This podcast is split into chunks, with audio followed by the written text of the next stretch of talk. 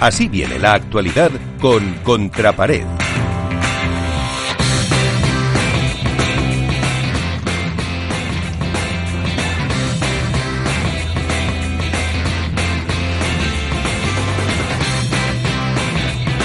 A ver, Iván, ¿por dónde, por dónde empezamos? Eh, bueno, ¿Con qué te quedas a- de la actualidad? Vamos a empezar por la actualidad más cercana, que ha sido lo último que te ha pasado este fin de semana, que ha sido el FIP Gold de Estocolmo de la Federación Internacional de Padel, que han ganado Coello y Lamperti en tres sets a los Lucas, Lucas Campañolo y Bergamini, y que creemos que por este viaje a lo mejor ha causado baja a Lucas Bergamini en el World Padel Tour de Marbella, entrando un Lucky Loser que ha sido Tony Bueno y Rivera. Bueno, pues no sabemos si ha sido baja médica por ese viaje, pero entendemos que es una baja médica por eh, el COVID. Eh, también hay que, hay que decir eh, que se va a pasar, se puede dar.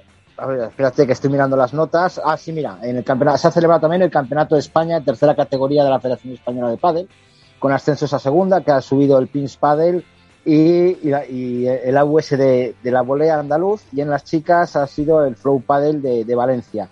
Hay que decir también que durante estos días hemos visto muchas imágenes de las pistas de pádel que se están montando en Marbella para el Campeonato de Europa. Yo creo que es es unas pistas realmente espectaculares en una esplanada con unas pistas panorámicas que, creo que va a ser bastante muy bonitas. Eh, hay que decir que todo esto está dirigido por una empresa bajo la cual está el, el seleccionador nacional Juanjo Gutiérrez, que hay que decirle que está haciendo una gran labor y al mismo tiempo que este fin de semana ha estado haciendo un clinic en Canarias que, ha sido muy bien valorado, puesto que ha hecho muchas más horas de las que tenía que hacer, con muchos jóvenes, con muchos menores, y creo que, que ha estado bastante, bastante acertada su presencia.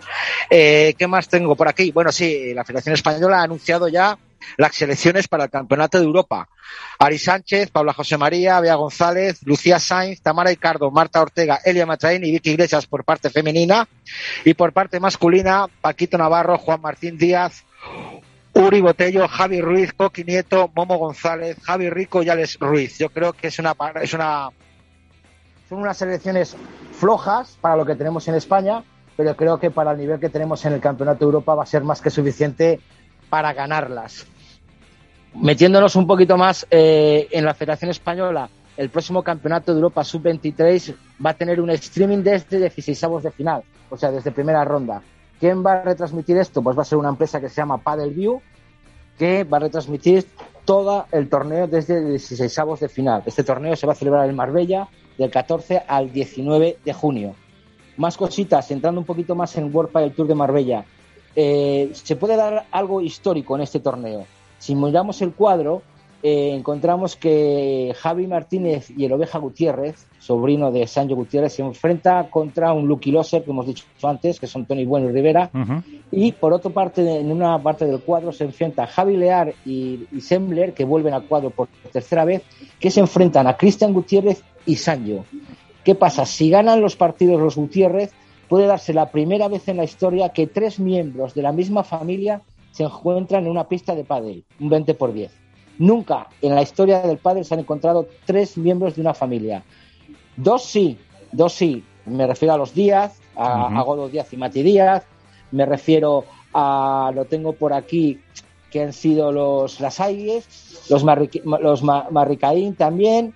Y no sé si otras, si hay alguna otra pareja más de familiares, que espero que me lo digas, pero tres miembros de la misma familia nunca se han enfrentado. Ya se han disputado partidos de 16 bastante interesantes. Bueno, Piñeiro y Mieres y Cepero y Santana, que justo se han encontrado Cepero y Mieres que se han roto. Pues esta vez Cepero y Santana han ganado 4-6, 6-4, 6-4. Chingoto y Tello han ganado 6-3, 6-0 a, a Gil y Alba. Tapia y, a- y Lima han ganado a Fuster y Sanz. Y yo creo que hay partidos muy interesantes en primera ronda, como por ejemplo el de Galán Lebrón con Maxi Sánchez y Capra, me parece un auténtico partidazo en Ujú. 16 de final. Otro muy interesante que va a ser el de Uri Botello y Javi Ruiz contra Tito Ayamandi y Lijó. Lijó y Ayamandi vienen de, ahora mismo de las semifinales de Estocolmo, luego están cogiendo mucho ritmo y creo que va a ser uno de los partidos más importantes también de, de este, de este torneo. Y lo último que me gustaría destacar es que del 14 al 20 de junio, también en esta semana, se va a disputar el primer torneo ATP de, eh, del torneo ATP de las, del circuito ATP en Lisboa, con 48 parejas, las máximas representantes de Portugal, con Willy Laoz va a jugar en ese torneo, el histórico jugador español Willy Laoz va a jugar con Saffer el portugués, siete países, Argentina, España, Portugal, Paraguay, Francia, Lituania y Brasil, con lo cual este circuito ya empieza a pisar terreno europeo y veremos a ver la evolución.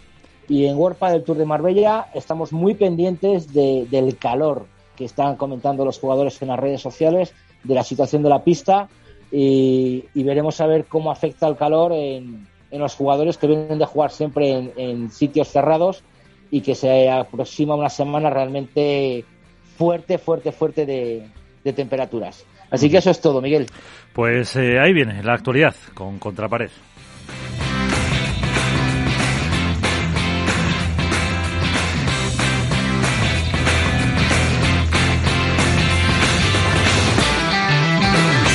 Esto es Padel.